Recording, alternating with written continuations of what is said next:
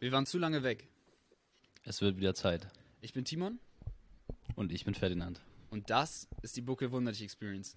Und mit dabei haben wir jetzt äh, Professor Dr. Eberhard Sandschneider. Ähm, er ist Professor für die Politik Chinas und internationale Politik und Partner bei Berlin Global Advisors. Ähm, ich bin ein bisschen aufgeregt, muss ich ganz ehrlich zugeben, weil ja, ich freue mich sehr auf den heutigen Podcast. ähm, wir wollen heute über äh, Chinas Aufstieg sprechen und natürlich dann auch noch Abschlenker zu ähm, den Uiguren und äh, Russland, Ukraine ähm, machen. Ich würde ganz gerne am Anfang einmal auf das Thema eingehen, ganz allgemein, losgelöst von China ähm, und Russland. Was ähm, macht Länder eigentlich wertvoll? Was sind Indikatoren, an denen man überhaupt ähm, erstmal messen könnte, was äh, ein Land, sage ich mal, zum Aufstieg bewegt in Zukunft oder was ein Land ähm, jetzt besonders starke Leistung, sag ich mal, wo, woran kann man die Leistung eines Landes ähm, bemessen? Was sind da die wichtigsten Indikatoren? Also ich, ich, freue mich zunächst mal über die Einladung und natürlich auch, dass ihr angemessen nervös seid. Wenn ihr mit einem leibhaftigen deutschen Professor sprechen müsst, das ist ja witzig. Also kein, kein Grund, nervös zu sein. Aber die Frage, Timon, die du stellst, ist eine Frage, die jeden, der sich für Politik interessiert, eigentlich seit Jahrtausenden umtreibt. Das war schon in der Antike so und die ist eigentlich ganz einfach zu beantworten. Die Größe eines Landes ist ein Faktor und da muss man zu China gar nichts sagen. Die berühmte Zahl von 1,4 Milliarden Menschen steht für sich. Die wirtschaftliche Leistungsfähigkeit. Das ist ein feiner Unterschied beispielsweise zu einem anderen Land, das ähnlich groß ist von der Bevölkerung, Indien aber längst nicht äh, den, den globalen Einfluss ausüben kann. Und dann kommen äh, Dinge dazu, die wir einige Zeit in Deutschland vielleicht über, übersehen haben. Äh, Wladimir Putin macht uns das gerade wieder deutlich. Die militärische Leistungsfähigkeit, die häufig eine abgeleitete Größe von der wirtschaftlichen Leistungsfähigkeit ist, das hat man im Falle Chinas in den letzten 40 Jahren besonders deutlich gesehen, in dem Maße, die Wirtschaft des Landes gewachsen ist, sind auch seine militärischen Kapazitäten gewachsen. Und dann ist das Land automatisch in der Lage, auch seinen politischen Einfluss geltend zu machen. Kein Mensch versucht sich mit China unnötig anzulegen, wenn China ein riesiger Markt ist, aber auch ein formidabler Wettbewerber, wenn man so will.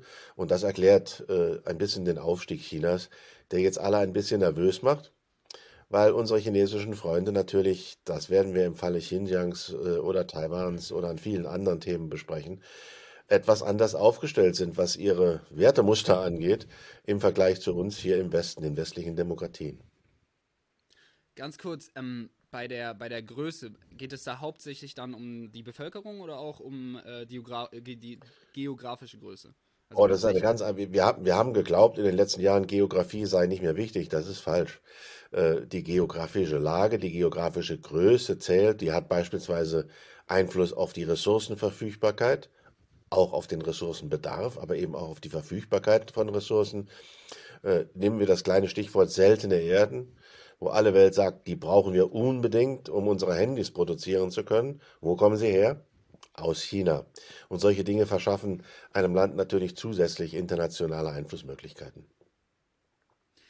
Was, was sind da weitere geografische oder physische äh, Dinge, die da wichtig sind? Also ich weiß, äh, ich glaube, Häfen ist ein wichtiger Punkt und zumindest früher in der Geschichte waren es, glaube ich, auch Flüsse. Ich weiß nicht, wie wichtig das jetzt noch ist. Ja, alles, was mit Transportwegen und Infrastruktur zu tun hat. Häfen gehören dazu. Wir haben über viele Jahre in der geopolitischen äh, Diskussion, die es zum Teil auch in Deutschland, aber insbesondere in den Vereinigten Staaten gegeben hat, gelernt, dass Seemächte Landmächten überlegen sind, weil sie schneller global handlungsfähig sind, äh, äh, schneller fähig sind, sich global zu bewegen. Da hat es in den letzten Jahren mit dieser berühmten Seidenstraßeninitiative Chinas ein gewaltiges Gegenmodell gegeben, denn die Chinesen versuchen mit Infrastruktur praktisch den gesamten eurasischen Kontinent, den wir plötzlich auch wieder, wir reden wieder über Eurasien. Das haben wir zu Zeiten des Kalten Krieges eigentlich nicht getan, aber sie den, den versuchen sie ähm, für sich und für ihre wirtschaftlichen Aktivitäten zu erschließen. Das ist ein mächtiges Projekt, das im Augenblick jetzt natürlich wegen der Kriegshandlungen in der Ukraine auch ein bisschen ins Stolpern kommt. Aber das ist die Ambition Chinas. Denn wenn Sie aus chinesischer Sicht auf die Weltkarte schauen, dann stellen Sie fest, äh, der Fachausdruck heißt Choke Points, also Engpässe, wenn Sie so wollen, äh, im Welthandel. Das sind die Straße von Panama, Gibraltar, der Suezkanal, Hormuz, die Straße von Malakka für, für China besonders wichtig. Und in all diesen Weltregionen sind die Vereinigten Staaten auch mit militärischer Präsenz dominierend. Also kein großes Wunder, dass die Chinesen erstmal auf die Idee gekommen sind, eher auf eine Landstrategie zu setzen. Also kann man jetzt Gibt aber nicht sagen, dass durch äh, das Internet äh, derartige Dinge weniger wichtig werden. Das haben wir mal eine Zeit lang gedacht, aber die alten, grundständigen Kategorien für weltpolitischen Einfluss gelten tatsächlich trotz Internet immer noch. Okay. Es gibt, es gibt mittlerweile Bücher, die versuchen, in zehn großen Karten äh, Weltpolitik zu erklären, und das ist gar nicht so ungeschickt. Gibt es denn von China einen Langzeitplan? Also jetzt diese einen Joke Points, aber gibt es einen Langzeitplan? Es wird ja immer geredet, so äh, China hat diese, diesen tiefen, geheimnisvollen Plan, irgendwie über Jahrzehnte alles zu erobern, was ihnen in die Finger kommt. Und es geht von Cyberangriffen, die jetzt schon auf die USA passieren, bis hin zu irgendwelchen Handlungsstrategien, Netze ausbauen, hier Hafen erkaufen. Gibt es eine Langzeitstrategie? Also Chinesen denken sicherlich sehr langfristig, äh, wohl auch im Unterschied zu vielen Denkansätzen, die es bei uns gibt, sowohl in der Politik wie in der Wirtschaft. Die Kommunistische Partei Chinas ist seit 1949 an der Macht. Nun muss man sich mal anschauen, wie viel Machtwechsel es in westlichen Demokratien in der Zeit gegeben hat. Und da muss man gar nicht über Italien frotzeln. Die halten, glaube ich, immer noch den Rekord. Aber mit solchen Machtwechseln sind natürlich manchmal auch Politikbrüche äh, verbunden. Die hat es in China auch gegeben, innerhalb der kommunistischen Partei. Aber das ist alles sehr viel langfristiger. Und nun spekuliert jeder über diesen großen, bösen chinesischen Plan, die Welt zu Genau. erobern. Ähm, natürlich weiß ich auch nicht positiv, ob es sowas tief unten und in den verborgenen Kammern unter der verbotenen Stadt in Peking gibt. Aber eines kann man natürlich schon sagen, es gibt historische Traditionen, die in der chinesischen Politik unabhängig von der kommunistischen Partei am Wirken sind. Und das äh, sage ich meinen Zuhörern auch immer gerne. Wer verstehen möchte, wie China sich heute in der internationalen Politik bewegt, der muss verstehen, welches Trauma das Land 1840 ereilt hat, als im ersten Opiumkrieg irgendwelche komischen Mächte aus einem weit entfernten Europa, was man eigentlich gar nicht kannte, mit Kanonenbooten um die Ecke gekommen sind und die kaiserlichen Truppen zusammengeschossen haben und China gezwungen haben, Dinge zu tun, die man eigentlich gar nicht tun wollte. Beispielsweise die, äh, die nationale Gesundheit im wahrsten Sinne des Wortes durch Opium zu ruinieren, was das britische, die britische Forderung war, dass China weiter von äh, britischen Händlern Opium kauft und dieses mit Silber bezahlt und nicht mehr mit Tee, weil die Teepflanzen hatten die britischen Händler den Chinesen vorher schon geklaut und ihrerseits in Indien angebaut. Wenn der chinesische Präsident im vergangenen Jahr, da ist seine Partei 100 Jahre alt geworden, mehr oder weniger wörtlich gesagt hat, es darf nie wieder passieren, dass China von außen gezwungen wird, Dinge zu tun, die es nicht tun will, dann sieht man da genau dieses Erbe und das kann man natürlich in einen groß angelegten Plan übersetzen. Äh, Xi Jinping möchte eigentlich dorthin, jetzt wird es noch ein bisschen länger historisch, wenn ich das Jahr 1435 nenne, werden wahrscheinlich die wenigsten, die uns jetzt zuhören, sofort wissen, was ich meine. Das war ein Jahr in der chinesischen Geschichte. Wir sind ein halbes Jahrhundert vor Christoph Kolumbus. 1492 hat er geglaubt, er hätte den Weg nach Indien gefunden. Bis zu seinem Lebensende war das äh, etwas, was er nicht gelernt hat, dass er Amerika entdeckt hat. Aber ein halbes Jahrhundert vorher hatte China eine Hochseeflotte mit, je nachdem, wie Sie rechnen, 40.000 Mann Besatzung, 200 Schiffe. Äh, Die kleine Santa Maria von Christoph Kolumbus passt mehrfach in das Kommandoschiff des Admirals Zhang He, der diese Flotte befehligt hat. Und damals war China die technologisch führende Macht der Welt. Alles, was damals Hochtechnologie war, Pulver, Papier, Kartografie, Porzellan. China hatte es zu einem Zeitpunkt, als die Europäer sich noch den Kopf mit Knüppel eingeschlagen haben, hätte ich beinahe gesagt. Dann ist eine fatale Fehlentscheidung passiert im, am, im Kaiserpalast, nämlich diese Flotte abzuschaffen mit einem ganz klassischen Motto. Wir haben eigentlich nichts davon. Wir brauchen nichts. China hat alles, was es selber hat. Diese blöde Flotte kostet nur Geld. Also schaffen wir sie mhm. ab.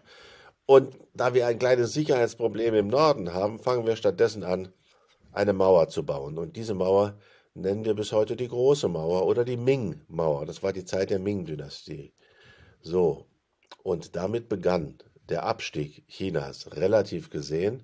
Der Schock kam 1840 und bis 1978, wenn Sie so wollen, hat dieser Abstieg Chinas kontinuierlich zugenommen. Kriegerisch unterworfen von Japan im Zweiten Weltkrieg, immer wieder einmal erpresst, auch durch Atommächte wie Russland und die USA im Koreakrieg. 1978 macht China sich auf den Weg, diesen, ja, was sie Aufstieg nennen, ist eigentlich ein Wiederaufstieg aus chinesischer Sicht, auf den Weg da, zu bringen. Darf ich ganz kurz fragen, ja, ja. wie es dann überhaupt dazu kommen konnte, dass ähm, China da weiter abgestiegen ist, wenn sie eben doch damals ja auch schon äh, die Größe, sag ich mal, zu ihrem Vorteil hatten. Also dass, dass sie halt gegen solche ähm, anderen Mächte unterlegen waren. Ja, Politik ist an dieser Stelle schon entscheidend. Und äh, im Jahre 1911, es hat mehrere Versuche gegeben, diesen, diesen Abwärtstrend aufzuhalten. Einer war zum Beispiel eine Reformbewegung im Jahr 1898, die sogenannte Reform der 100 Tage. Da hat ein junger Kaiser versucht, mit Reformedikten das Land auf die richtige Spur zu bringen bis die Kaiserin Witwe äh, ihn abgesetzt und die Regentschaft übernommen hat.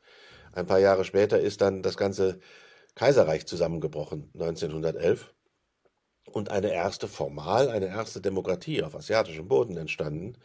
Aber das Land hat sich sofort innenpolitisch wieder zerstritten. Äh, es ist eine Periode entstanden, wo regionale Militärmachthaber, also Regionalfürsten, das Land bestimmt haben. Der Westen hat in den Jahren immer nur die Regierung anerkannt in China, die in Peking saß. Die hat aber nicht mehr kontrolliert als nur bis zur Stadtgrenze von Peking. Und der Rest des Landes war in einem wilden Bürgerkrieg begriffen.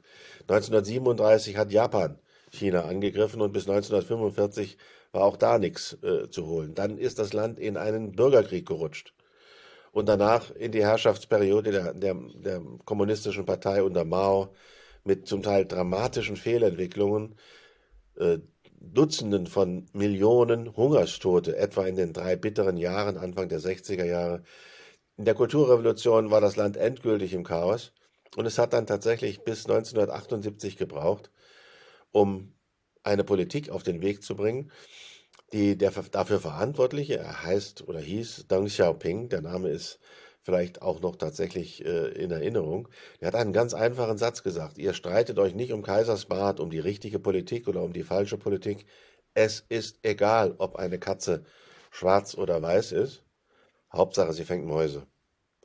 Und das heißt im Klartext, es ist mir völlig egal, wie ihr Politik begründet, solange das, was rauskommt aus der Politik, eine effiziente Problemlösung ist. Und das haben die Menschen in China verstanden und aufgenommen und umgesetzt weil es natürlich auch bedeutet, dass sie langsam, aber sicher ein Stückchen weit, ein Stückchen weit wohlhabender werden. Und auf diesem Weg sind sie mittlerweile. Und es ist die Aufgabe von, von Xi Jinping heute, diesen Weg fortzusetzen und abzusichern. Den Spruch, eine Katze ist weiß oder schwarz, egal, sie muss Mäuse fangen, ähm, den habe ich schon mal in einem anderen Bezug gehört, nämlich wie nämlich die, die chinesische Jugend beziehungsweise wie die Leute da allgemein aufwachsen, erzogen werden und auch in die Gesellschaft integriert werden, ähm, dass die Kreativität der Leute total untergeht, aber einfach jeder zu einer funktionierenden Maschine gemacht wird. Und das sieht man auch immer wieder an den Schulen, die es da gibt, wo die Kinder von sieben bis 8, 9 Uhr abends irgendwie sind, kaum Freizeit haben und kaum wirklich Sachen für Kreativität, aber hauptsächlich diese funktionierende Maschinerie irgendwie antreiben. Und äh, da habe ich den Spruch in Bezug mal öfters gehört. Mhm. Und das finde ich auch irgendwie erschreckend. Aus unserer Sicht ist das erschreckend. Die Aus unserer Sicht, ja. Aus unserer Sicht ist das erschreckend. Äh, im, im, Im größeren historischen Kontext muss man, glaube ich, zunächst einmal einen wesentlichen Unterschied zwischen der traditionellen chinesischen Gesellschaft und unserer Gesellschaft verstehen. Mhm. Unsere Gesellschaft ist dadurch gekennzeichnet, dass man in eine bestimmte Klasse hineingeboren wird, Bauern, Angestellte, Akademiker und dort bleibt, über die Jahrhunderte hinweg. China ist eine bildungsmobile Gesellschaft. Es gibt immer wieder diese wunderschönen Geschichten von armen Bauernjungs, die natürlich einen Förderer finden, die dann aber durch die chinesische Prüfungshölle gehen und bis zu höchsten Ehren am kaiserlichen Hof als Beamte äh, aufsteigen können. Tatsächlich. Heißt im Klartext, diese Bildungsmobilität steckt bis heute äh, in der chinesischen Gesellschaft drin. Wenn wir von Helikoptereltern sprechen, dann finden wir die natürlich im Wesentlichen in China. Und das hat auch ein bisschen äh, beispielsweise mit der Besonderheit der chinesischen Sprache zu tun. Wann können Sie Chinesisch schreiben? Man sagt normalerweise, wenn man mindestens aktiv 1500 Schriftzeichen beherrscht. Äh, um auf dem Markt zurechtzukommen, reichen aber vielleicht schon 300. Von einem Hochschulprofessor erwartet man vielleicht, dass er 7000 bis 8000 kennt, einschließlich der Spezialbegriffe seiner Disziplin. Aber chinesische Kinder fangen tatsächlich im Vorschulalter an, spielerisch die ersten Zeichen zu malen, zu kritzeln, zu, äh, zu lernen auf die Art und Weise. Dann geht es im Kindergarten weiter. Ein chinesisches Kind braucht im Durchschnitt sechs Jahre, um schreiben zu lernen. Das funktioniert bei uns mit unserer Sprache sehr viel schneller. Und deshalb sind chinesische Eltern so erpicht darauf, dass ihre Kinder möglichst breit und gut ausgebildet werden, weil sie wissen, das ist das zentrale Medium des Aufstiegs. Aber, jetzt muss man genauso sagen, das hat eine fatale negative Seite. Weil das, das was du ansprichst, äh, ist der Preis. Äh, und der Preis ist ein enormer psychischer Druck auf den Kindern. Und äh, mit allen Konsequenzen, die das hat. Im chinesischen Bildungssystem ist das entscheidende Datum, bin ich gut genug, um in die Spitzenuniversitäten zu kommen. Dort kommt man nur hin, wenn man Aufnahmeprüfungen besteht. Und in den Zeiten im Jahr, wo diese Aufnahmeprüfungen stattfinden, steigt die Selbstmordrate unter chinesischen Jugendlichen immens. Weil sie ihr, chinesisch ausgedrückt, ihr Gesicht verlieren vor ihrer Familie, wenn sie es nicht schaffen, eine solche Aufnahmeprüfung zu bestehen. Und manchmal legt eine ganze Familie ihr Geld zusammen, um ein Kind, das man für besonders schlau hält, auf einen solchen Weg zu bringen, um den Aufstiegskanal für die gesamte Familie letztendlich zu sichern. Das ist eine etwas andere, andere Form äh, der Kindererziehung, die uns ziemlich quer ankommt. Ich erinnere mich noch äh, in meinen ersten Besuchen in China morgens um acht äh, die Aufstellung von chinesischen Kindern auf dem Schulhof zu beobachten. Das hat etwas sehr Militärisches. Äh, da wird die Nationalhymne abgespielt, äh, da wird die, der Tagesslogan verkünden und alle schwören, dass sie heute ihr Bestes geben werden, um ihre Bildung voranzutreiben. Und dann treten die Klassen im Laufschritt in ihre Klassenzimmer weg. Das kommt uns alles horrormäßig vor. Aber im chinesischen Bildungskontext ist das eher die Regel. Das ist total interessant, wenn man so Unterschiede irgendwie zwischen einzelnen Ländern sieht. Wo ich das minimal zum ersten Mal so erlebt habe, war äh, in Südfrankreich, in einem Austauschmonat. Mhm. Als, als, das war ganz klein davon, Fraktion. Und äh, da ist es auch so gewesen, der, die ganze Schule war umzäunt mit Stacheldraht. Mhm. Dann ist man durch ein Tor gegangen, wo man sich abstempeln musste, dass man auch wirklich da war an dem Tag. Dann gab es Aufpasser überall in den Hallen, auf dem Schulhof auch, wenn man Pause hatte.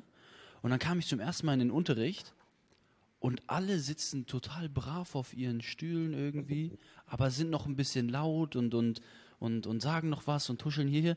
Dann kommt auf einmal der Lehrer rein und alle stehen auf. Klack! Und die Arme ganz, ganz fest an den Seiten irgendwie. Klack, stehen auf. Ich, was passiert hier? Irgendwie stehe auch auf. Und auf einmal fangen die an, die Nationalhymne zu singen. Und ich war, was passiert hier? Und ich konnte so halb Französisch irgendwie zu dem Zeitpunkt und versuche so ein bisschen so mitzusingen. Ich kannte nicht mal, ich kenne ja nicht mal die deutsche Nationalhymne, wirklich, um ehrlich zu sein, äh, in vollen Zügen. Und äh, dann die französische zu singen.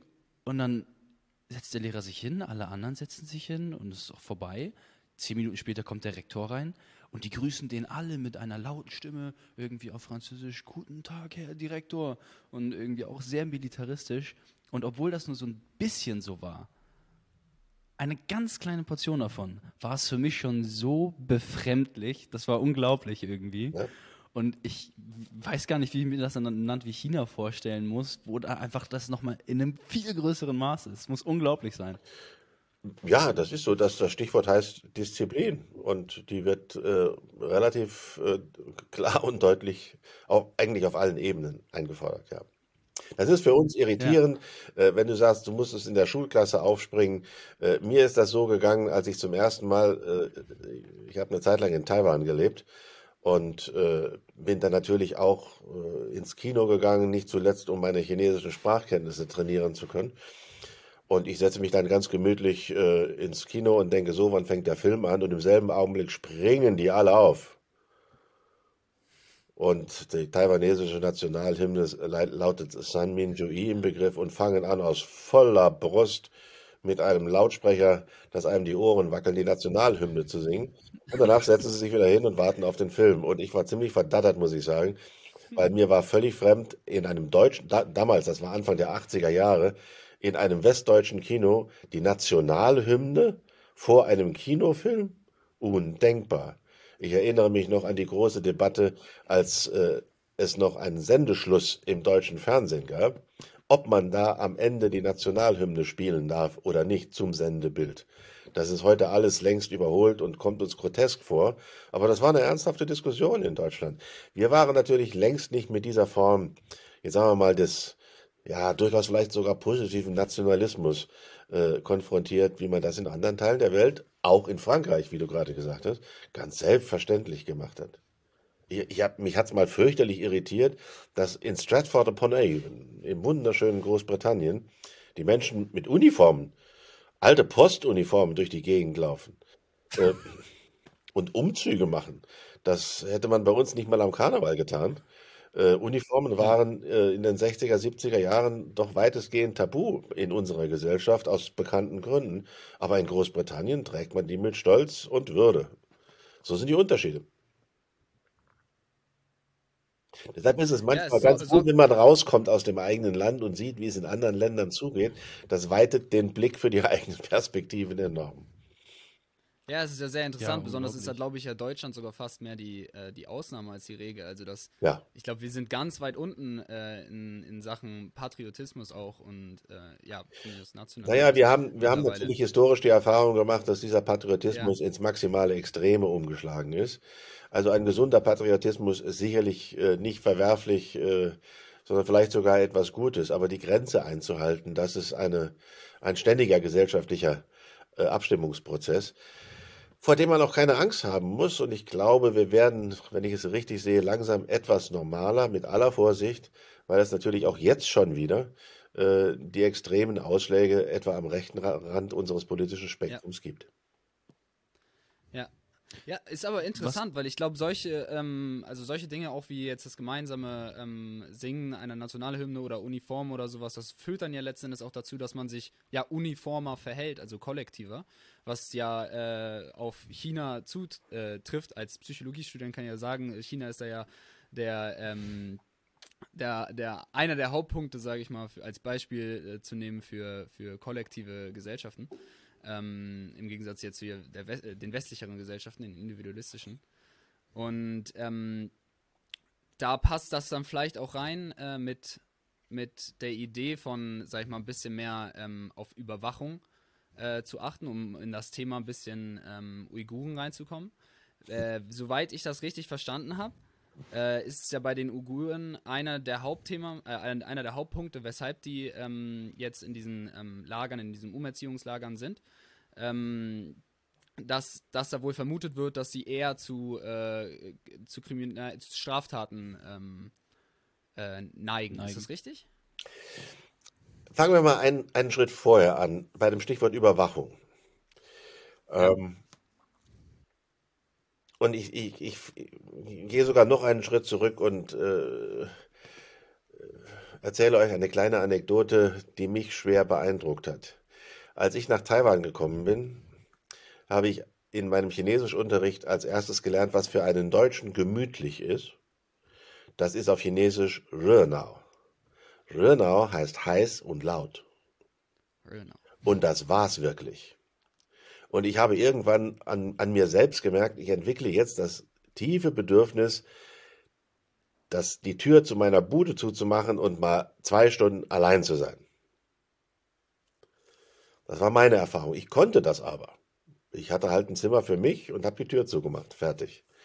Gleichzeitig sind chinesische Studenten aus Taiwan und der Volksrepublik nach Europa gekommen. Die sind in Studentenheimen untergebracht worden und auch da macht man abends dann die Tür zu. Die waren da aber zum ersten Mal in ihrem Leben allein. Und denen ist regelmäßig die Decke auf den Kopf gefallen. Weil sie als chinesisches Kind in Anbetracht der sehr engen Wohnverhältnisse. Wohnraum ist knapp überall in den chinesischen Städten. Die Wohnungen sind nicht riesig, die Wohnungen sind hellhörig. Das heißt, Überwachung hat es auch längst gegeben, bevor es die heutigen technologischen Möglichkeiten gegeben hat. Jeder Wohnblock hat einen Blockwart, jede Arbeitseinheit hat einen Einheitsvorsteher und überall werden Menschen kontrolliert in dem Kontext. So, also das ist zunächst einmal der allgemeine Rahmen. Die Uiguren ist nochmal eine andere Sache. Eine der, der 64 nationalen Minderheiten mit den Tibetern zusammen eine der größten, aber natürlich muslimischen Glaubens und ja. ethnisch anders als die Masse der Chinesen, die sich ja als Han-Chinesen definieren. So, die chinesische Politik gegenüber sowohl Tibet als auch vor allem jetzt Xinjiang war vor 20 Jahren dadurch geprägt, dass man einfach einsehen musste, dass es eine sensitive Region weit im Westen des Landes und weit zurück hinter den Entwicklungsschritten der Küste insbesondere. Chinas Reichtum ist entlang der Küste entstanden. Schon das Zentrum des Landes ist deutlich dagegen zurückgefallen und der Westen ist bitterarm geblieben. Damals hat die chinesische Regierung eine sogenannte Go-West-Politik aufgesetzt. In diesen Tagen, wo diese äh, Xinjiang Police Papers wieder die Runde durch die Medien machen, äh, werden Unternehmen wie BASF und VW für ihr Engagement in Xinjiang kritisiert. Damals haben sie das getan auf Bitten der chinesischen Regierung, weil die Idee schon war, wir laden auch große westliche Firmen ein, dort Fabriken zu bauen, damit die Menschen teilhaben können am wirtschaftlichen Aufschwung. Und wenn sie teilhaben können am wachsenden Wohlstand, dann werden sie vermutlich auch teilhaben wollen an der politischen Stabilität unseres Landes. Das war die Idee. Diese Idee ist torpediert worden zwischen 2014 und 2017 durch eine ganze Reihe von im Westen meistens übersehenen, aber bitteren terroristischen Angriffen. Messerattacken auf offener Straße mit mehreren äh, Dutzend Toten zum Teil. Und daraufhin hat die Regierung von, in von wem jetzt? Bitte? Uiguren, also äh, man, da, dazu kann man dann schon sagen, uigurische Terroristen, die aus religiösen Gründen, so wie sie in anderen Teilen der Welt Terroranschläge begangen haben, eben auch gegen andere Menschen, insbesondere Han-Chinesen in Urumqi und anderen Städten Xinjiangs, Messerattacken ja. verübt haben. Darauf hat die, wenn Sie mich so fragen, die politische Führung in Peking dramatisch überreagiert, weil sie gesagt hat, gut, die sind durch Integration offensichtlich nicht zu befrieden, also geht es nur durch Kontrolle und Umerziehung. Die Zahlen, die dafür im Raum stehen, eine Million Uiguren in Lagern, sind wachsweich, muss man sagen. Es gibt mit Sicherheit viele Menschen, die interniert sind. Es gibt sehr unterschiedliche Lager. Es gibt tatsächlich Trainingslager. Es gibt Umerziehungslager. Es gibt Strafgefangenenlager, die vermutlich unserem Begriff des Konzentrationslagers nicht viel aus dem Weg gehen. Das gibt es alles. In welchen Größenordnungen ist schwer einzusehen. Menschenrechtsverletzungen nach unserer Vorstellung überhaupt keine Frage. Es finden wahrscheinlich schwerste Menschenrechtsverletzungen statt. Aus dem Bedürfnis der Regierung heraus, diese Region stabil zu halten. Eigentlich muss man der chinesischen Regierung sagen, wir kritisieren euch nicht, weil ihr nicht unsere Menschenrechte äh, umsetzt, sondern weil ihr eure eigenen Ziele mit dieser Politik nicht erreichen werdet. Dass China Terroristen, jetzt sage ich mal, strafrechtlich belangt, ist die größte Selbstverständlichkeit der Welt. Aber eine ganze Ethnie automatisch zu Terroristen zu stempeln, das ist natürlich ein fataler Fehler und wird auch nicht dazu führen, dass China seine eigenen Ziele der Stabilisierung dieser Region erreicht. Es wäre also sehr anzuraten, das wäre meine Position, den goldenen Mittelweg zu finden zwischen einer Integrationsstrategie auf der einen Seite für diejenigen, die integrationswillig sind, und ich gehe mal davon aus, das werden auch sehr viele Menschen in Xinjiang sein, und einer strafrechtlichen Verfolgungsstrategie für diejenigen, die Gesetze brechen und Menschenleben gefährden. Das ist naheliegend, aber wahrscheinlich einfacher gesagt als getan. Die Diskussion, die bei uns dazu stattfindet, ist natürlich sehr durch diese Zahl eine Million überdeckt und äh, weniger von der Kompetenz handelnder Politiker, sondern eher von dem sicheren Applaus für China-Kritik hierzulande geprägt. Ähm, warum äh, wäre das jetzt nicht unbedingt förderlich für Chinas eigenen, äh, eigene Interessen, wenn, wenn sie da weitermachen mit den äh, derartigen Lagern? Weil sich dann die Uiguren selber. Äh, ich meine, wir haben, das im Westen, wir haben das im Westen auch erlebt, wenn wir fair sind. Wir kennen die Stichworte Guantanamo, wir kennen die Stichworte Abu Ghraib, und wir haben eigentlich gelernt und äh, vernünftige amerikanische Kollegen sagen das seit Jahren genauso.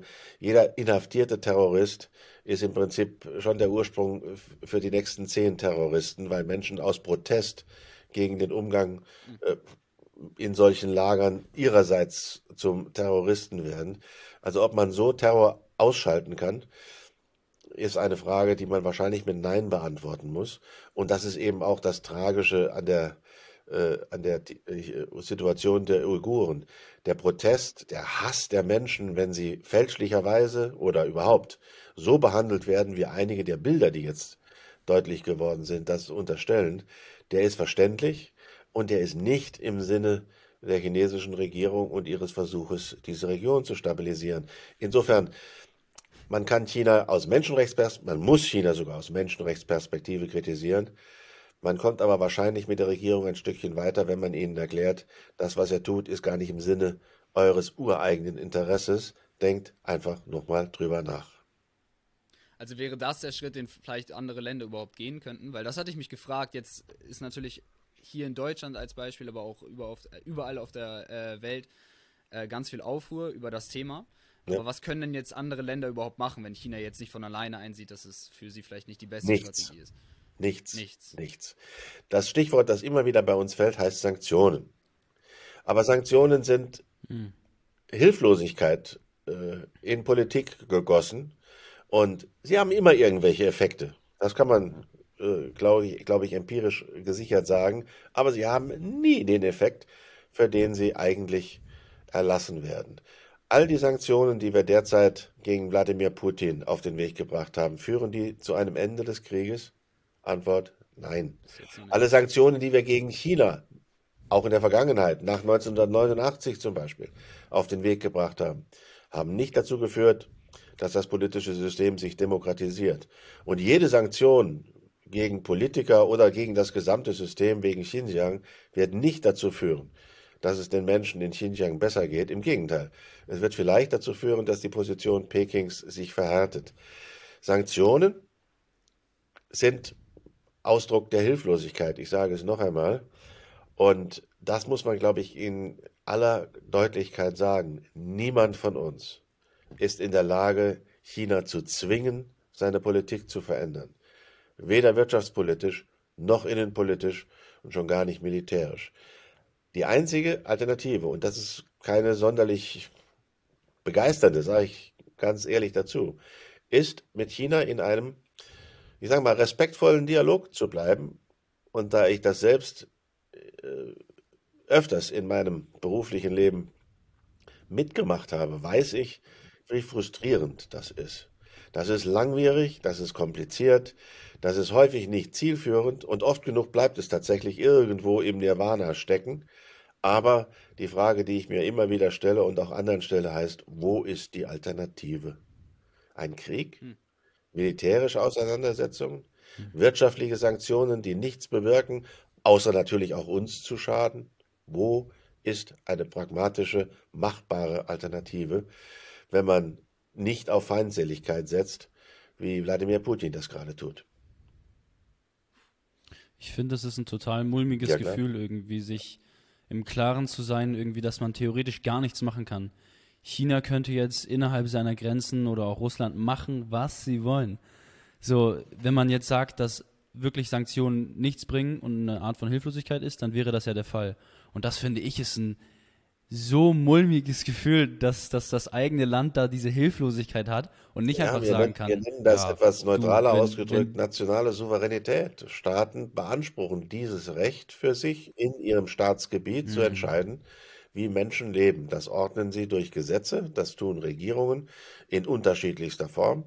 Und jetzt muss man fairerweise dazu sagen, gerade weil China so groß ist, das war die Einstiegsfrage, schauen wir da natürlich besonders gerne hin. Aber wie viele Staaten, in denen Schlimmeres zum Teil passiert, betrachten wir gar nicht, weil sie uns nicht wichtig genug sind, weil sie uns nicht nahe genug kommen. China ist für uns mittlerweile ein wichtiger Wirtschaftsfaktor. Aber was ist mit Myanmar, wenn die Volksgruppe der Rohingya dort äh, einem Völkermord ausgesetzt ist? Was ist mit vielen Diktatoren in Afrika? Was ist mit Herrn Bolsonaro in, in Brasilien? Also es gibt viele Beispiele, wo wir aus unserer Sicht und aus unserem Wertekatalog heraus sagen, Gott sind das Verbrecher. Es sind Diktatoren, es sind Autokraten. Aber jetzt müssen wir vorsichtig sein mit unseren eigenen Kapazitäten, wenn wir fair mit uns selber umgehen. Wir haben ja nach 1900 oder seit mindestens seit Beginn der 2000er mehrfach versucht, solche Systeme zur Demokratie zu bomben.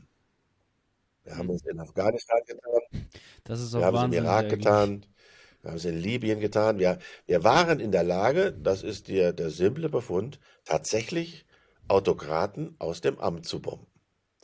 Das werden wir mit Herrn Putin nicht tun, weil der im Unterschied zu den bisher genannten über Atomwaffen verfügt. Und danach sind die Länder in relativ großer Geschwindigkeit wieder in autokratische Strukturen zurückgerutscht. Das heißt, wir haben nicht die Möglichkeit, wenn ein Land nicht von sich heraus die politische Kraft auf, äh, aufbringt, Demokratien zu etablieren und zu konsolidieren.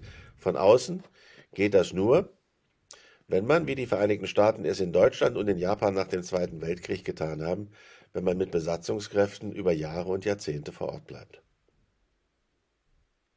Was würden Sie denn jetzt tun? Also, wenn Sie jetzt den magischen Zauberstab der Welt hätten und Sie könnten, egal was machen, egal was verändern, irgendwie politisch Einfluss nehmen. Was wäre das, was Sie machen würden? Würden Sie Einfluss überhaupt nehmen? Würden Sie es komplett in Ruhe lassen? Was würden Sie tun, um die Welt zu verbessern? Ja, ich weiß, was ich in Deutschland tun würde, aber das spielt jetzt nichts zu. Nein, auf der internationalen Ebene äh, würde ich nur ein einziges äh, Mittel befürworten. Das Mittel nämlich, dass Menschen lernen, in Kooperation Konflikte zu lösen. Also Kommunikation hauptsächlich. Kommunikation und Kooperation. Kooperation setzt aber voraus, dass alle Seiten bereit sind, die Regeln der Kooperation anzuerkennen. Wir sehen gerade am Beispiel Wladimir Putins, der bricht alle Regeln, der kennt sie nicht mehr an und es entsteht zwangsläufig ein Krieg. Wir beenden, wenn ich das jetzt etwas allgemeiner ausdrücken darf, irgendwo im Augenblick das, das Zeitalter des Multilateralismus. Das ist diese Idee. Staaten kommen zusammen, um Wege zu finden, im Dialog, im Austausch, nach dem Prinzip, äh, im Lateinischen heißt es do ut des, geben, damit man auch bekommt. Nach diesem Prinzip dafür zu sorgen, dass sich Probleme lösen. Und wir haben eine Menge. Denken Sie nur an den, an den Klimawandel beispielsweise. Aber das setzt voraus, und das wäre das Einzige, was ich versuchen würde, als Wundertüte einzuführen auf Ihre Frage, das setzt voraus, dass alle bereit sind, dieses Prinzip der Einhaltung der Kooperationsregeln auf globaler Ebene zu befolgen. Wie sieht, wie sieht das praktisch aus? Ich- Wenn, wenn wir jetzt Russland als Beispiel nehmen. Sie sind Politikberater. Was würden Sie in Russland machen? Wie würden Sie das Problem versuchen zu lösen? Wie kann man das am besten lösen? Naja, es gilt mal wieder, dass ich von außen gar nichts lösen äh, würde. Und ich denke mal, wenn Sie nach Russland fragen, äh, dieses Regime hat sich durch den Bruch aller Regeln natürlich auch ein Stückchen weit, zumindest aus westlicher Sicht, zu einem Paria-Staat entwickelt. Ich glaube nicht, dass irgendjemand, oder lassen Sie mich so sagen, eine der wichtigsten Kategorien internationaler Politik ist Vertrauen. Politiker und Regierungen müssen sich darauf verlassen können, in einer Verhandlungssituation, dass sie Vertrauen haben können zur Einhaltung der Regeln durch die andere Seite. Dieses Vertrauen hat Wladimir Putin zerschossen, im wahrsten Sinne des Wortes. Das heißt, weder der deutsche Bundeskanzler noch der französische Präsident noch der amerikanische Präsident werden ihm jemals wieder glauben, dass das, was er sagt, er hat uns die Hucke voll gelogen in den letzten Monaten, was er in der Ukraine machen möchte und was nicht. Äh, er droht, er erpresst. Das alles sind Verhaltensweisen, die zu dieser kooperativen Form der internationalen Politik schlicht nicht passen. Heißt im Klartext, mit Russland werden wir erst wieder zu einer kooperativen Politik zurückfinden, wenn dieser Präsident nicht mehr im Amt ist. Und in der Hoffnung, dass seine Nachfolger eine andere Politik betreiben. Das ist nicht garantiert. Die einzelnen Stimmen, die aus Moskau kommen, wenn man etwa an diesen unsäglichen Herrn Medvedev denkt, den ehemaligen Ministerpräsidenten und Präsidenten, die machen nicht sonderlich hoffnungsfroh. Aber auf der anderen Seite muss man sagen, die Stimmen, die vielleicht vernünftig sind, die bereit sind, den Faden der Kooperation wieder aufzunehmen, die hört man aus Gründen des Selbstschutzes in Moskau im Augenblick nicht. Wer sie erklingen lässt, riskiert Kopf und Kragen und ist gut beraten, erstmal den Mund zu halten, bis die Zeiten sich geändert haben. Es gibt ein wahnsinniges Video zu, zur Zensur ja, in Russland. Ähm, das ist eigentlich eher ein Gag-Video, aber ich fand es irgendwie einfach, es hat so dieses ganze Bild irgendwie extrem eingefasst. Ähm, ein Mann mit einer Kamera hat verschiedene Leute gefilmt und sie zu der Situation befragt. Die erste Frau kam, wollte was sagen, ein, zwei Worte gesagt, zack, abtransportiert von zwei Sicherheitskräften, Polizisten. Dann kam die zweite Frau, die aber für das Ganze war und hat gesagt, ja, was haben Sie für Probleme? Fragen Sie nur einseitig, fragen Sie nur die Einstellung. Er hat gesagt, nee, sagen Sie, was immer Sie wollen. Wollte sie anfangen zu sprechen, wurde auch sie mitgenommen, obwohl sie eigentlich pro für den Krieg war, auch mitgenommen. Egal, was du sagst, ja, bist eingesperrt. Das war einfach nur lustig. Also ich weiß jetzt auch nicht, ob das echt war, ne? Aber es war einfach lustig. haben manchmal einen sehr begrenzten Horizont, ja. ja, sie hatten auch noch Deutschland angesprochen, ähm, ja. dass sie da auf jeden Fall was verändern würden. Was würden ich Sie denn würde, in Deutschland verändern? Das ist jetzt frech, was ich jetzt sage. Also äh, ist gut. Also das ich würde gut. zwei Dinge ändern. Ich würde dafür sorgen, dass äh, Menschen, die in Parlamente gewählt werden wollen, mindestens das 40. Lebensjahr vollendet haben. Das geht ah. völlig gegen den Strich, okay. hat aber folgenden ja. Hintergedanken. Ich glaube nicht, dass jemand, der noch nie in seinem Leben einen Beruf ausgeübt hat, der nicht weiß, wie eine Fabrik von innen aussieht oder wie ein Hörsaal aussieht, nachdem er erfolgreich sein Examen abgelegt hat, dass der in der Lage ist, mit der Komplexität der Problemstellungen unserer Zeit umzugehen. Es reicht nicht, nur flotte Sprüche in Wahlkampfveranstaltungen abzulassen, äh, um hinterher in der Lage zu sein, beispielsweise mit Finanzpolitik umzugehen. Das wäre das Zweite, was ich tue.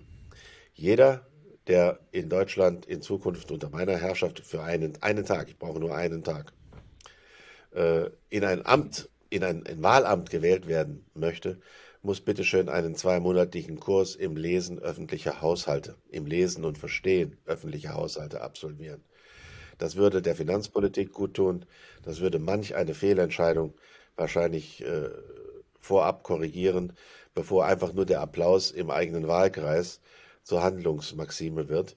Also ich würde gerne mehr Erfahrung sicherstellen und mehr Wissen, als Grundvoraussetzung dafür, auch Demokratien sind nur so lange stabil, wie sie in der Lage sind, Probleme zu lösen. Wir haben selbst in unserer Geschichte ein bitterböses Beispiel und wir sehen viele andere Demokratien an dieser Problematik scheitern. Also Kompetenz und Wissen als Voraussetzung für demokratiestabilisierendes Handeln, das wäre mein Anliegen. Das mit der Demokratie ist eigentlich ganz interessant. Das bringt mich auf einen anderen Punkt, nämlich, äh, kennen Sie Edward Bernays? Nee. Äh, das ist, äh, ich glaube, Cousin von ähm, Sigmund Freud gewesen. Mhm. Äh, der ist bekannt dafür, dass er ähm, quasi, ich will nicht sagen Public Relations erfunden hat, aber es auf jeden Fall mitgeprägt hat. Okay. Und der hatte sich damals äh, stark gegen Demokratie ausgesprochen, mit der Idee halt, ähm, die Masse ist dumm. Also ich als, Poli äh, als Public Relations äh, Experte weiß das, weil ich kann sie ja beeinflussen und insofern ist es dann sowieso keine richtige Demokratie, auch wenn es so scheint. Weil, weil die Masse so oder so beeinflusst werden. Äh, das ist die Psychologie der Massen, ja. Ja. Ähm, wie, wie stehen Sie zu der Idee? Ist Demokratie auf jeden Fall das Beste? Ha, das ist der Zeitpunkt, um Winston Churchill zu zitieren. Den Spruch kennt ihr. Demokratie ist eine miserable Staatsform. So. Aber die beste, die die Menschheit jemals erfunden hat. Und äh, das hat natürlich mit Repräsentation und mit Beteiligung zu tun. Äh, letztendlich äh, ist für mich der, der, der, Freiheitsgedanke und der Freiraum, den Demokratien ihren Menschen einräumen, noch die entscheidende Größe. Und ich kenne keine Staats- oder Regierungsform, wo diese Freiräume größer sind als in demokratisch verfassten Regierungen. Dass da nicht immer alles glatt läuft äh, und manches auch äh, zu suboptimalen Ergebnissen führt, ist völlig klar. Aber mir scheinen alle Unkenrufe über das Ende der Demokratie tatsächlich verfrüht. Äh, sowas hat es vor 1989 auch gegeben mit dem Hinweis, die kommunistischen Systeme seien viel zu aggressiv, äh, um äh, Demokratien langfristig das Überleben zu erlauben. Siehe da, dann kam 1989 und der Ruf nach Freiheit und Selbstbestimmung war das Entscheidende. Und ich weiß natürlich, dass es, gerade China ist da natürlich ein Fall. An vielen Stellen dann immer wieder Argumente mit kulturhistorischen Hintergründen gibt, dem nicht gewachsenen Gedanken der Demokratie. Ja, wenn ich einen chinesischen Bauern in Westchina äh, große demokratietheoretische Fragen stelle, dann kann der nicht antworten. Der kann wahrscheinlich auch nicht entscheiden, wer der beste politische Führer in Peking ist. Aber wenn ich ihn frage, wer der beste Kader für die Verwaltung seines Dorfes ist, dann weiß er das. Und dann weiß er auf lokaler Ebene auch sein Stimmrecht in die Waagschale zu werfen und so abzustimmen, dass der jeweils beste politische Führer in Anführungszeichen gewählt wird. Es kommt also sehr auf die Perspektive an. Und wenn Sie die Zeit nach 1989 anschauen, ist es eigentlich immer und überall auf der Welt der Ruf nach Freiheit, nach mehr Freiheit, nach Sicherung der Freiheit da. Und der wird auch im 21. Jahrhundert nicht so ohne weiteres verstummen, auch wenn die technologischen Möglichkeiten der Einschränkung von Freiheit mittlerweile gewaltig sind. Trifft uns alle. Wir können uns heute hier wunderbar virtuell unterhalten. Das hätten wir vor ein paar Jahren noch nicht gekonnt. Aber eigentlich sind wir längst alle gläserne Menschen geworden. Privatsphäre, hm, ob es die überhaupt im nennenswerten Sinne noch gibt, aber das ist eine technologische Veränderung. Die wird Wir hatten, wir hatten jetzt vor drei Wochen jemanden im Podcast, der hatte geredet von Überwachungskapitalismus. Überwachungskapitalismus, äh, unser Molekularpsychologe, Timon. Molekular. Genau. Hatte über Überwachungs, genau, Molekularpsychologe hatte Überwach, über Überwachungskapitalismus geredet. Ähm, und was ich an der ganzen Sache so interessant finde und jetzt auch in Bezug zu, den, zu dem China-Aspekt, China zu den Uiguren, was ich gelesen hatte, ähm, was mich extrem schockiert hatte, ist, dass zum Beispiel Huawei eine Software entwickelt hatte, damals nur im Test haben sie gesagt, aber sie haben gesagt, dass sie es gemacht haben, die Videoaufnahmen des Handys durchforscht und dann die Gesichter unterteilen kann in Geschlecht, Alter und auch Ethnie. Und was besonders interessant dabei war, dass auch Uiguren unter diesen Ethnien waren und besonders gut erfasst wurden. Und ähm, da fand ich dann irgendwie so krass, wo es dann mit der Überwachung hingeht, wenn wir anfangen, quasi auch wirklich da Softwares zu haben, künstliche Intelligenzen, die dann auch in Ethnien unterteilen und dann im Hinblick darauf, wie das vielleicht auch länderübergreifend irgendwann sein kann. Wenn wir uns angucken, dass zum Beispiel China irgendwie gebeten wurde oder auch in der Diskussion stand, äh, das deutsche Netz auszubauen, etc. pp. Also das fand ich dann schon Wahnsinn. Dazu sage ich dann nur, das hat nichts mit China zu tun, sondern mit der technologischen okay. Entwicklung und die wird sich globalisieren. Äh, Gesichtserkennungssoftware äh, ist auch getestet worden äh, hier in Berlin am Bahnhof Südkreuz vor zwei Jahren. Da konnte man am Eingang einen blauen und einen weißen Eingangsbereich wählen. Im, ich weiß jetzt nicht mehr, wie die Verteilung war. In einem auf jeden Fall lief Gesichtserkennungssoftware als Test, im anderen eben nicht. So, und äh, letztendlich äh, können wir das auch Autokratische Staaten setzen es im Augenblick wahrscheinlich deutlich rigoroser zur Kontrolle ihrer Bevölkerung ein. Aber der Grad ist unglaublich schmal in dem, was wir auch können. Mir persönlich ist es letztendlich völlig schnurzpiep egal. Die Frage wird manchmal gestellt, wenn ich äh, die, gerade in der Huawei-Debatte, äh, wenn ich sage, und was machen die Amerikaner? Äh, die können das doch auch. Was macht die NSA? Die bespitzelt das Handy der Bundeskanzlerin und, und, und. Und dann höre ich als Gegenargument, ja, aber das ist ja erstens ein Alliierter und zweitens eine Demokratie. Und dann sage ich dazu, das ist mir persönlich Schnuppe. Mir ist egal, ob mich der chinesische Geheimdienst ausspioniert oder die NSA. Meine persönlichen Freiheitsrechte werden in beiden Fällen gleichermaßen beschnitten. Okay, die Frage ist dann, wie, wie, soll, wie weit sollten wir gehen mit, mit Globalisierung, wenn wir sagen, uns gefällt zum Beispiel nicht, was andere Länder machen, aber dann deren Infrastruktur hier mit erlauben oder deren Zugriff auf unsere Infrastruktur glaube, ja. erlauben. Ja klar, das ist, ja ein das ist eines Thema. der Zukunftsthemen überhaupt. Ich glaube, wir haben den Punkt schon längst überschritten, äh, wo wir das noch verhindern können. Verhindern können sie das eigentlich nur, wenn sie all ihre äh, Laptops und sonst irgendwas aus dem Netz rausnehmen. Und über Hackerangriffe, äh, das sieht man jetzt sogar im Kriegsfall mit der Ukraine, äh, über Hackerangriffe oder gegen Hackerangriffe können sie sich nicht schützen.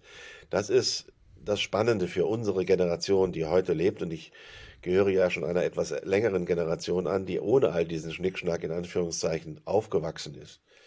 Äh, ich will das jetzt nicht im Einzelnen ausführen, aber als ich geboren worden bin, hatten meine Eltern mal gerade elektrischen Strom. Keine weiteren elektrischen Geräte, die gab es einfach noch nicht.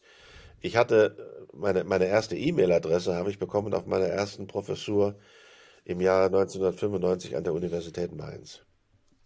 Heute ohne E-Mail, um Gottes Willen. Äh, davor, es gab ein Leben davor. Und die Dramatik, wenn Sie sich überlegen, dass äh, iPhones gibt es seit 2007. Das ist eine wahnsinnig kurze Zeit, wenn man sich anschaut, wie massiv äh, der Einfluss dieses kleinen Gerätes nur auf unser tägliches Leben ist. Ich sehe niemanden mehr über die Straße laufen, der nicht so ein blödes Ding vor der Nase hat was besonders bei Zebrastreifen spannend ist. Vor allen Dingen, wenn ich mich im Auto nähere und weiß, der sieht mich nicht, weil er gerade auf seinen letzten Chat äh, guckt und, und, und. Äh, ich habe in meiner Bibliothek noch einen, noch einen großen Brockhaus stehen, den ich seit Jahren nicht mehr angefasst habe. Der ist zur Dekora Dekoration und zum Staubfänger verkommen, weil alles, was mich interessiert, natürlich im Laptop äh, per Google recherchiert wird oder per Wikipedia oder weiß der Kuckuck was. Also all diese unglaublich schnellen technologischen Veränderungen, die auch Einfluss auf unser Kommunikationssystem haben. Also ich mache mir manchmal ein bisschen Gedanken, ob die Art und Weise, wie wir seit Corona jetzt individualisiert, so wie wir drei es jetzt tun, zu Hause vor uns hinsitzen, ohne direkten zwischenmenschlichen Kontakt, unser Verhältnis zur Gesellschaft, die uns umgibt, verändert. Wir können jetzt wunderbar miteinander reden, aber äh, die berühmte Tasse Kaffee im Café, das war schon eine andere Atmosphäre. Und ich spüre das auch bei meinen Vorträgen. Ich mache sehr viele Dinge zwangsläufig, Corona-bedingt, mittlerweile als virtuelle Veranstaltung über Zoom, über irgendeine dieser Plattformen. Und hinterher, äh, ich sehe hier bei Ihnen schon den Button Leave Studio, da klicke ich einmal drauf und das war's. Wenn ich aber mittlerweile wieder in einer Veranstaltung bin, äh, wo leibhaftige Menschen vor mir sitzen, äh, dann bedanke ich mich für die Aufmerksamkeit und die kommen auf mich zu und stellen weitere Fragen und interessieren ja. sich vielleicht für noch was anderes und wie auch immer. Also diese Form des menschlichen Austausches, die gerät bei allen technischen Möglichkeiten etwas unter Druck und das verändert unseren Umgang in unseren Gesellschaften. Und das macht mir ja. mehr Sorgen als irgendwelche bösen Autokraten. Das ist extrem. Wir haben das auch schon gemerkt, gerade jetzt bei den Aufnahmen. Wir haben am Anfang ja. ähm, den Podcast immer vor Ort aufgenommen und die Gäste sind zu uns ins Büro gekommen. Okay. Und einfach von der Stimmung, man, man, merkt richtig den Unterschied, wie, wie die Gespräche fließen auch. Ja. Ähm, da, da geht irgendwie was verloren. Man kann es nicht ganz beschreiben, aber da geht was verloren. Ja. Äh, ich ich habe noch eine Frage, was ganz anderes. Kennen Sie Ray Dalio? Äh, das ist ein. Helfen Sie mir, da klingelt was, aber. Oder ein Mutual Fund Manager. Was für ein Manager? Ein Fondsmanager. Ja, okay. Ähm, der ja, hat ein Buch geschrieben, das heißt uh, The Changing World Order. Ja. Und da geht es quasi um ähm, das Verhältnis oder nicht das Verhältnis, sondern wie weit äh, Währung und äh, globale Währung, also jetzt der Dollar in diesem Fall, ähm, äh, einen Unterschied machen mit dem, mit dem, also wie das zu einer erhöhten Macht des jeweiligen Landes, sage ich mal, äh, führt. Also der USA mit dem Dollar jetzt als Beispiel. Und äh, ich habe den Zusammenhang da ehrlich gesagt nicht ganz verstanden. Und ich wollte fragen, ob Sie mir da vielleicht mehr erklären können, warum eine, äh, es so, einen Unterschied macht, eine globale Währung zu besitzen. Naja, äh, also zunächst einmal Bücher dieser Art, ich hätte nicht, hätte beinahe gesagt, gibt es wie Sand am Meer. Eigentlich äh, jeder, der so über geopolitische Zusammenhänge nachdenkt, schreibt Bücher über die sich verändernde Weltordnung und stellt eigentlich die Frage, mit der Sie angefangen haben. Äh, ich formuliere sie jetzt mal anders. Das ist die Frage nach den Machtwährungen. Was versetzt ein Land eigentlich in die Lage, anderen Ländern oder Einfluss auf andere Länder auszuüben. Die klassischen Faktoren haben wir schon diskutiert, aber der Faktor Finanzen kommt natürlich dazu. Äh, einmal, äh, weil über Finanzen enorme politische Macht ausgeübt wird. Zweitens, weil Warenströme über solche Finanzmechanismen abgewickelt werden und wer sie eben über seine Währung kontrollieren kann, der übt direkt oder indirekt politische Macht aus. Äh, das ist der Wettlauf zwischen dem Dollar und dem Euro. Da kommt aber auch der chinesische äh, Yuan, Renminbi, wie das auf Chinesisch offiziell heißt, äh, in wachsendem Maße ins Spiel. Seit Jahren versuchen die Chinesen, ihre Währung so zu positionieren, dass sie eben auch zu einer großen weltwirtschaftlich wichtigen Währung wird. Das beginnt zum Beispiel dadurch, dass Waren, äh, nehmen wir doch mal als Beispiel von mir aus Brasilien und China, haben bis vor einigen Jahren äh, wenn sie Waren ausgetauscht haben, das auf dem Umweg des Dollars getan. Das heißt, beide mussten in irgendeiner Weise dafür sorgen, dass sie entweder Dollars bekommen oder äh, verfügbar haben, um Waren zu bezahlen, auf Deutsch gesagt. Und dann haben beide beschlossen, in ihren Landeswährungen zu faktorieren, wie man so schön sagt. Also den Umweg über das Währungsrisiko Dollar, das es ja auch immer gibt, auszuschließen und damit äh, ein Stück weit in Anführungszeichen den Dollar in seinem globalen Einfluss zu entmachten, gleichzeitig den Yuan ein bisschen zu stärken. Dieser Prozess ist in vollem Gange und er setzt sich auch äh, institutionell fort, ob Sie die Weltbank nehmen oder die Asian Infrastructure and Investment Bank, das chinesische Gegenstück, äh, das es seit einigen Jahren gibt. Dort findet der Wettbewerb auch im finanziellen Bereich statt. Aber ich verstehe immer noch nicht so ganz den, also der Vorteil, wenn man über, nicht über den Dollar geht, den verstehe ich. Das ist ja quasi, ähm, also den, den kann ich nachvollziehen. Aber was ist der Vorteil für die USA, wenn jetzt zunächst über den Dollar gegangen werden müsse? Also. Na, weil sie die weltwirtschaftlichen Zusammenhänge auf diese Art und Weise unmittelbar und direkt beeinflussen können. Das passiert über Währung. Das passiert über ein, eine Währung, die, äh, schauen Sie, in diesen Tagen äh, diskutieren wir außerordentlich intensiv darüber, dass der Euro permanent an Wert gegenüber dem Dollar verliert. Das ist ein Kriterium, das keinem sonderlich Spaß macht, weil die Abwicklung der Importe dadurch teurer, der Exporte dadurch teurer wird und damit negative Auswirkungen auf ihr eigenes Wirtschaftssystem hat. Okay. Ja, okay, die Antwort verstehe ich. Gut, dann würde ich sagen, wir kommen jetzt zu unserem letzten Teil. Ähm, wir haben am Ende mal so einen heißen Stuhl. Ähm, das heißt, ähm, ein paar Fragen, die ähm, einfach kurz innerhalb von ein, zwei Sätzen am besten beantworten. Ja. Äh, dabei gerne in die Kamera gucken. ähm, und nicht lügen. Und nicht lügen, das sowieso. Das hoffe ich, haben Sie auch davor im Podcast nicht getan. Äh, ja, Ferdi, willst du diesmal ausnahmsweise anfangen?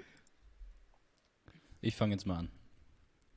Dann die erste Frage ist, wenn Sie einen Spruch, ein Zitat, ein Bild auf ein Plakat tun könnte, was jeder sieht, was würden Sie darauf tun?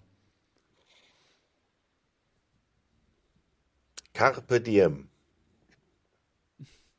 Nutze den Tag, lebe im Augenblick. Was sind die Timo? besten Quellen, Ressourcen, um sich über deinen Bereich, also ich sage jetzt mal breit Politik, zu informieren? Oh, Vielseitigkeit. Also eine Quelle alleine äh, würde mir nie ausreichen. Ich lese querbeet äh, von amerikanischen Publikationen über deutsche Medien bis zum Teil hin äh, zu chinesischen wenn es notwendig sein sollte. Also in der Vielseitigkeit liegt der Erfolg.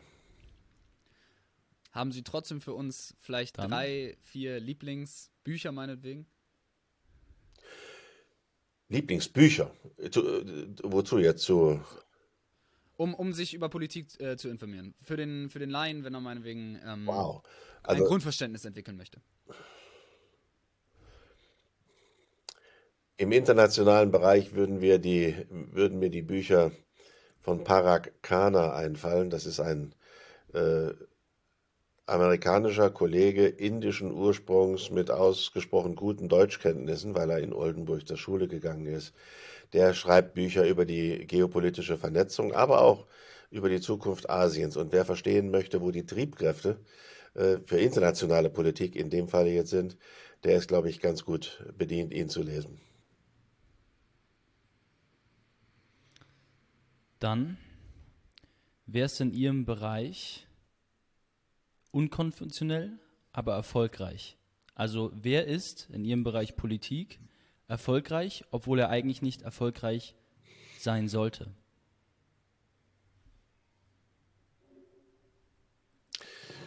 Alles, was sich um die AfD tummelt.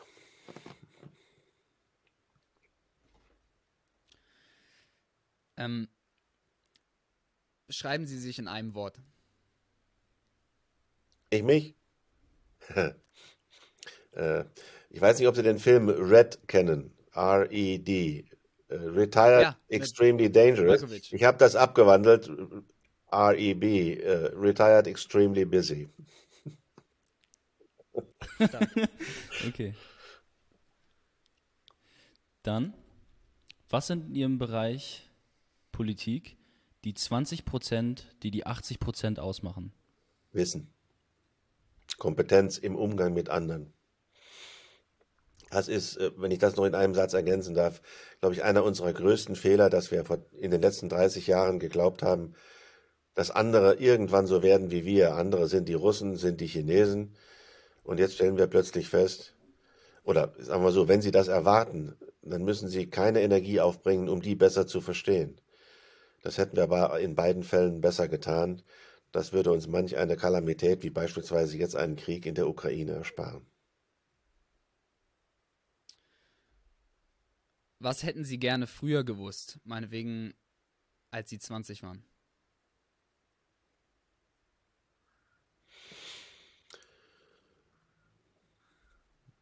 Ein besseres Verständnis über die wirtschaftlichen und politischen Zusammenhänge der Welt, mit der ich mich danach beschäftigt habe, und vielleicht auch ein bisschen besser Chinesisch gekonnt. Was ja eine mächtige Herausforderung ist, wie Sie wissen. Timon, mach gerne weiter. Okay. Ähm, wer würden Sie sagen im Bereich Politik ist der beste aller Zeiten? Wow. Was heißt, wer ist der beste, sagen wir, Politiker aller Zeiten? Ich glaube, den, den gibt es tatsächlich nicht. Es hat zu Zeiten immer wieder einmal erfolgreiche Politiker gegeben, aber den besten aus den letzten, naja, die letzten 2000 Jahre, die wir überblicken, da wäre ich ausgesprochen zögerlich, diesen Preis zu vergeben. Alle haben Stärken und Schwächen. Nach welchen Kriterien, Indikatoren würden Sie einen Politiker denn bewerten? Nach seinen Ergebnissen. Ist er in der, also das, ist- das ist die Frage, die Deng Xiaoping tatsächlich in China gestellt hat. Ist er in der Lage, mit seinen Politikansätzen die Probleme der Menschen zu lösen? Fragezeichen. Auf das, was hinten rauskommt, kommt es an sozusagen und nicht unbedingt auf das, was vorne reingeht. Und diese Kompetenz zu haben, effiziente Problemlösungen herbeizuführen, das ist, glaube ich, die wichtigste Aufgabe eines Politikers. Und gibt es da Indikatoren, die man Dann, sich äh, ich mach mal nochmal. gibt es da Indikatoren, die man sich allgemein angucken kann, wie äh, BIP oder ähnliches? Welche sind das? Es ist zum Teil schwer zu quantifizieren. Alles, was mit Wirtschaft zu tun hat, lässt sich quantifizieren. Alles, was darüber hinaus äh, geht, lässt sich natürlich zum Teil auch nicht quantifizieren. Also äh, nehmen Sie beispielsweise äh, Helmut Schmidt als Beispiel. War ein Politiker, der als Bundeskanzler tatsächlich quantifizierbare Ergebnisse produziert hat. Als Wahlerfolg, als Wirtschaftserfolg. Aber seinen eigentlichen Einfluss hat er hinterher eigentlich eher als Publizist äh, entfalten können. Da hat er Bücher geschrieben, da hat er in der Zeit geschrieben. Das lässt sich nun wiederum nicht quantifizieren. Also alles, was quantifizierbar ist, kann man als Indikator hereinführen. Aber wenn Sie beispielsweise das Stichwort Vertrauen und Vertrauen schaffen, das lässt sich nicht quantifizieren. Und da gelten manchmal einfach persönliche Vertrauensverhältnisse.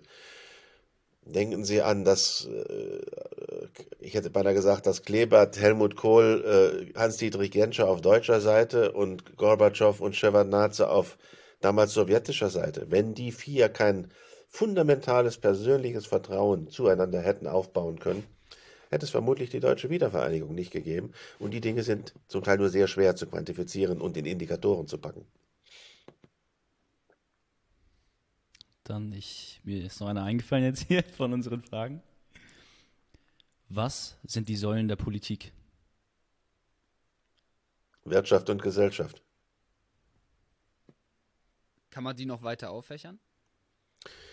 Naja, Sie, könnten, Sie könnten beispielsweise auch die geografische Lage noch dazu nehmen, von der wir gleich zu Anfang gesprochen haben. Die Geografie bestimmt Politik.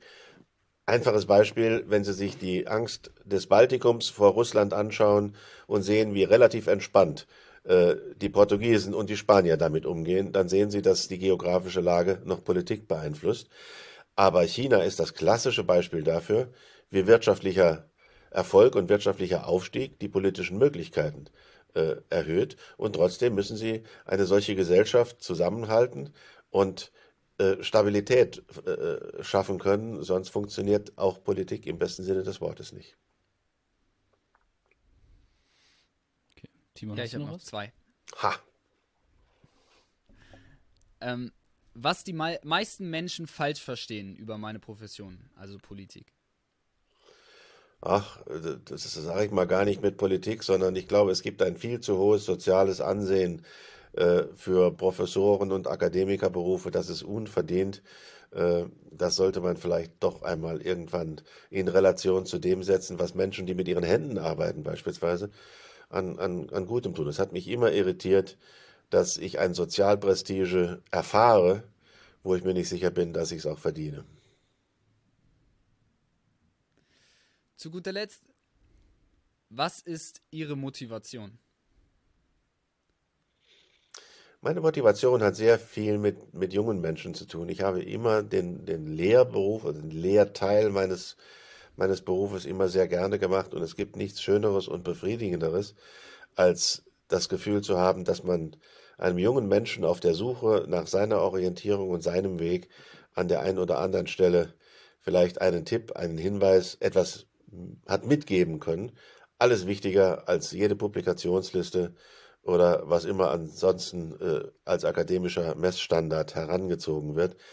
Äh, ich bin besonders, wenn, wenn ein, ein Student oder eine Studentin auf mich zukommt und sagt, Sie haben damals in Ihrer Vorlesung gesagt, dann weiß ich natürlich nicht mehr, was ich damals in meiner Vorlesung gesagt habe. Aber ganz offensichtlich hat das in einem Kopf, der mir zugehört hat, etwas bewirkt. Das ist wichtig. Gut, dann danke ich Ihnen, dass das Sie. Ja, noch was. Also, hast du noch was? Ich habe noch was. Ich muss jetzt ja auch noch was drauflegen, Timon.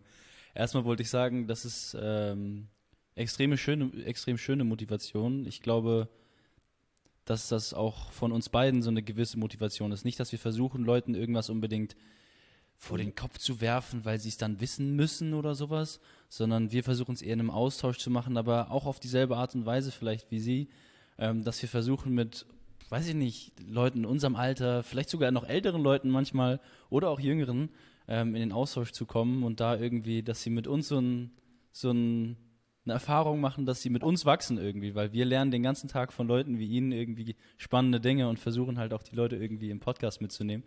Ich musste das einfach nochmal loswerden, weil das finde ich, ist auch so eine gewisse Motivation von mir und das ist auch, was mir mega Spaß macht. Ähm, und ich habe noch eine letzte, eine letzte Frage an Sie.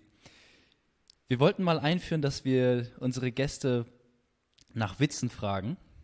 Oh. Und ähm, vielleicht gibt es einen, einen Politikerwitz oder einen Politikwitz insgesamt, den, den, den es gerade einfällt, falls nicht, auch einen allgemeinen. Und äh, damit Sie ein bisschen Zeit zum Nachdenken haben, habe ich mal vielleicht einen Chemiker oder einen Medizinerwitz mitgebracht. Bin ich ja gespannt. Den kennen vielleicht schon manche, aber es ist ein sehr trockener Witz kommt ein Neutron zum Club zur Bar.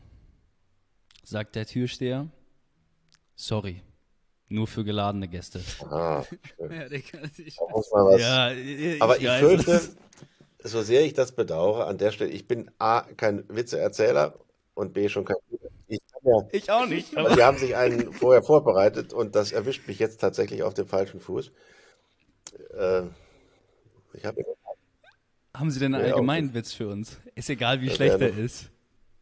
egal wie schlecht er ist, Egal wie schlecht er ist. Egal, wie Also schlecht ich er war ist. Meiner vor- war auch Wir lachen schlecht. so oder so. ich war vor einigen Wochen mit meiner Frau im im Quatsch Comedy Club und erinnere noch einen Witz. Was Ja. macht man mit einem Dackel ohne Beine?